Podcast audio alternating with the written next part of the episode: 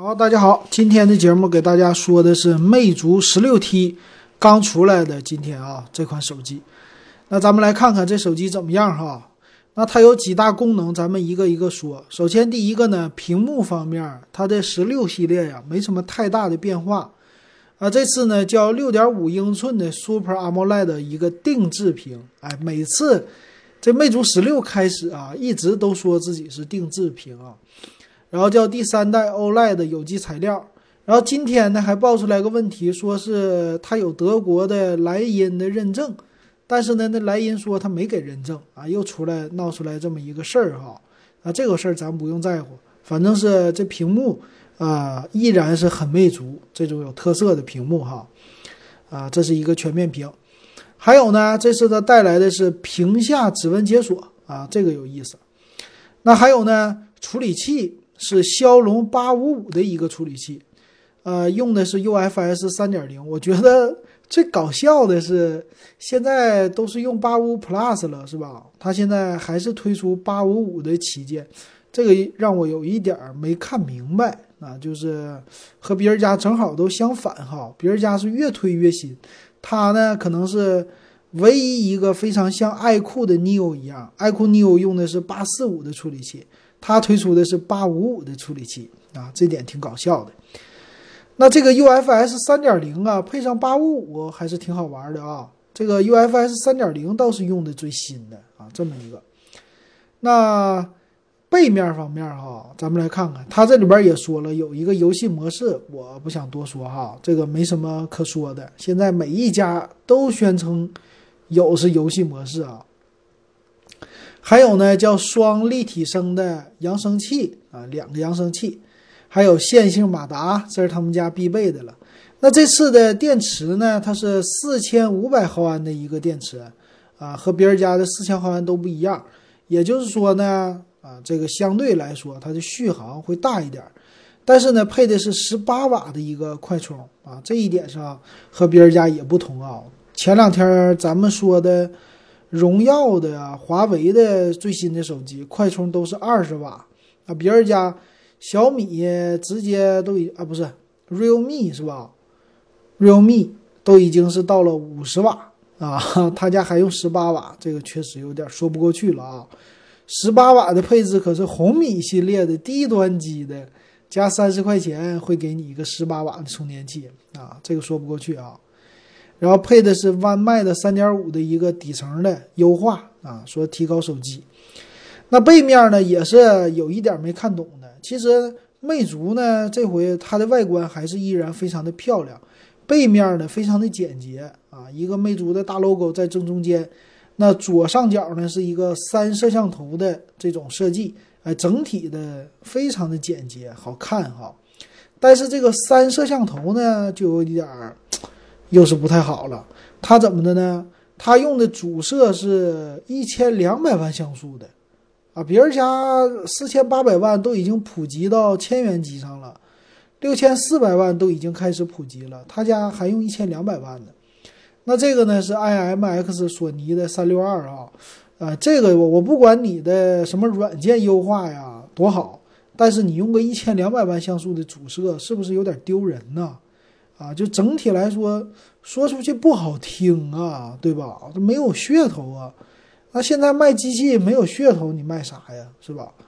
呃，超广角呢，八百万像素，还有一个五百万像素的叫人像辐射，啊，和别人家都不同。别人家现在也不玩人像的了，很多都开始搁那儿给你扯一扯，搞的什么呃，就是背景虚化的这种的，叫人像镜头，都两百万像素的。他家呢完全反其道而行哈，这一点有点看不懂。反正有超广角啊，就正常来说拍都 OK。那前置呢一千六百万像素啊，一个前置的镜头。那还有什么呢？说是能达到全国全球各个频段的一个十六 T 的六模二十四频的频段。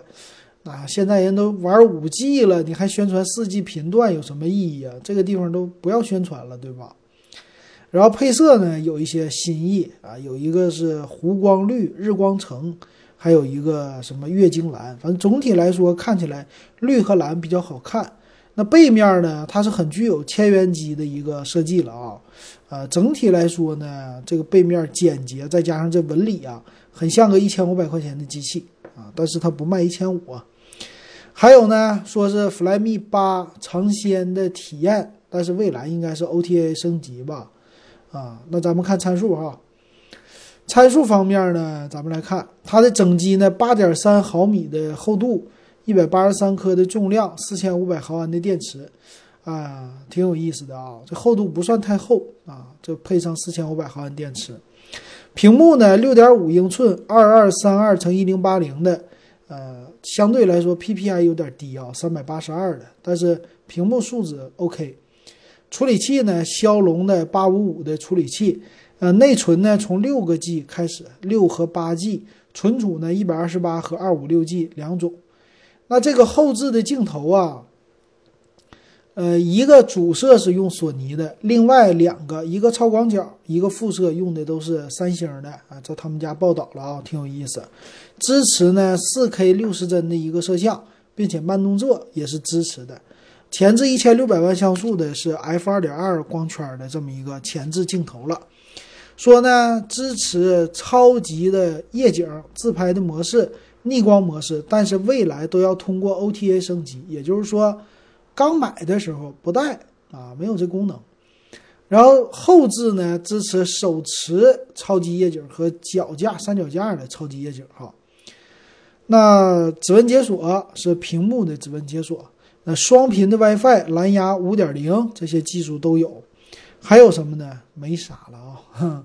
三点五的耳机接口啊，这个看起来是保留了啊，用 Type C 的接口啊。其他方面没啥了哈，那咱们来看售价啊，售价是值得吐槽的一个地方，售价是这么的，六加一二八 G 版的是一千九百九十九，八加一二八 G 版的呢就多了两个 G 内存啊，两千两百九十九，多了三百块钱，八加二五六 G 的啊，就是多了一百二十八 G 存储的呢，两千四百九十九，多两百块钱，所以这个定位呢，首先来说哈，它整机的做的挺漂亮的。啊，你不能说不漂亮，这魅族家一直都挺漂亮的，但是呢，专门自己定制的这个屏，整体来说和别人家都不同啊，就是它的全面屏的样子啊，绝对有自己的范儿啊，不像别人家都是那种什么，呃，要么就水滴屏、珍珠屏，要么就是呃刘海屏、打孔屏，他家都不用啊，专门是用这种的小的屏啊，反正这个没什么说的。但是值得吐槽的地方呢，第一个点是你八五五的处理器就八五五处理器吧，这个没问题哈。但是你配个 UFS 三点零，配这么高的，但你为什么后边的摄像头你不整那么高？后边摄像头这个咱们说小米九配的也是四千八百万像素的，它到九 Pro 它没有更新到六千四百万，咱们还吐槽一下。那你这个一千两百万是干嘛的？你是对标苹果、三星吗？啊，你在国产安卓机领域里边，你对标他们没有意义，是吧？你应该是对标自己的对手友商，友商随便找出来一个谁起两千块钱的价位，谁在用一个一千两百万像素的主摄，这个说不过去。你前置都一千六百万啊，所以这个有点搞笑了，是吧？比较搞笑。那这个机器呢？你说现在均衡度吧？怎么说呢？这个均衡度 不太好说哈，啊，反正是觉得不咋地啊。我觉得呢，它是给自己留出了很大一个空间呐，降价的啊。这个机器降个两百块钱是肯定的了，啊，这个是肯定的了。还有一个呢，值得吐槽的点是，魅族啊，本来就是已经是一个小众的机型了，但是呢，呃，给自己还是定位的比较高端，品牌溢价比较高。啊，这一点上它是比不了红，比不了华为的，啊，就是跟 OPPO 比啊，比不了。其实，啊，所以这个溢价呢有点搞笑啊。我觉得它现在拼的就应该是上来你就来一个大家心动的价位。你的魅蓝品牌已经死了，剩了一个魅族品牌。那魅族品牌呢，你就不要这么说了，直接就把普通的那种的千元机赶快拿出来，对吧？你像这样的骁龙八五五的处理器的，你配一个六加六十四 G 版的，你把价格降一下也好听啊，是吧？现在这个确实不太好听啊，那个，呃，直接拿红米的 K 二零就可以秒掉它了啊，没什么问题啊，比它价格低太多了啊。那是这一个，然后顺便再说一嘴哈，之前咱们的这个应验一句话就是，啊，我当时说红米 Note 八，整个红米 Note。红米八系列包括 Note 八全都不值得买，为什么呢？现在从米 UI 十一的升级计划能看出来，呃，米 UI 十一呢，第一批的机型啊，就主流机型，在红米系列呢是红米 Note 七和 Note 七 Pro，还有红米七这些第一批机型全都给你适配了米 UI 十一，已经在手机上可以更新了啊，包括我的小米八青春版也更新了。第二批呢，适配的是什么？小米九 Pro、CC 九、Mix 二、Note 三、小米六，就是上一代、再上一代的机型。第三批呢，适配的是再上一代的，就小米五 X、小米五 S、小米 Mix，这都第一代的机型了啊。但是呢，值得注意的是，在这么多老机型里，竟然发现了新上市的红米 Note 八和 Note 八 Pro。至于什么红米八八 A 这些的啊，都已经不在这个第三批的行列之内了。所以从这儿能看出来哈，第三批的机型都是两三年前的机型，唯独有一个是今年的机型。为什么红米的 Note 八要这么晚来适配呢？就是因为它用的这款处理器是 MTK 的啊，联发科的。就因为这一点，所以不支持。所以大家一定注意了哈，为什么不值得买？这就是一个印证。所以说呢，你看红米的 Note 七去年出来的东西，它竟然支持啊，或者今年年初出来的吧，它都已经支持了。哎，这个新的年底出来的竟然后支持啊，所以这一点上很好的一个印证。行，那今天节目说到这儿，感谢大家的收听。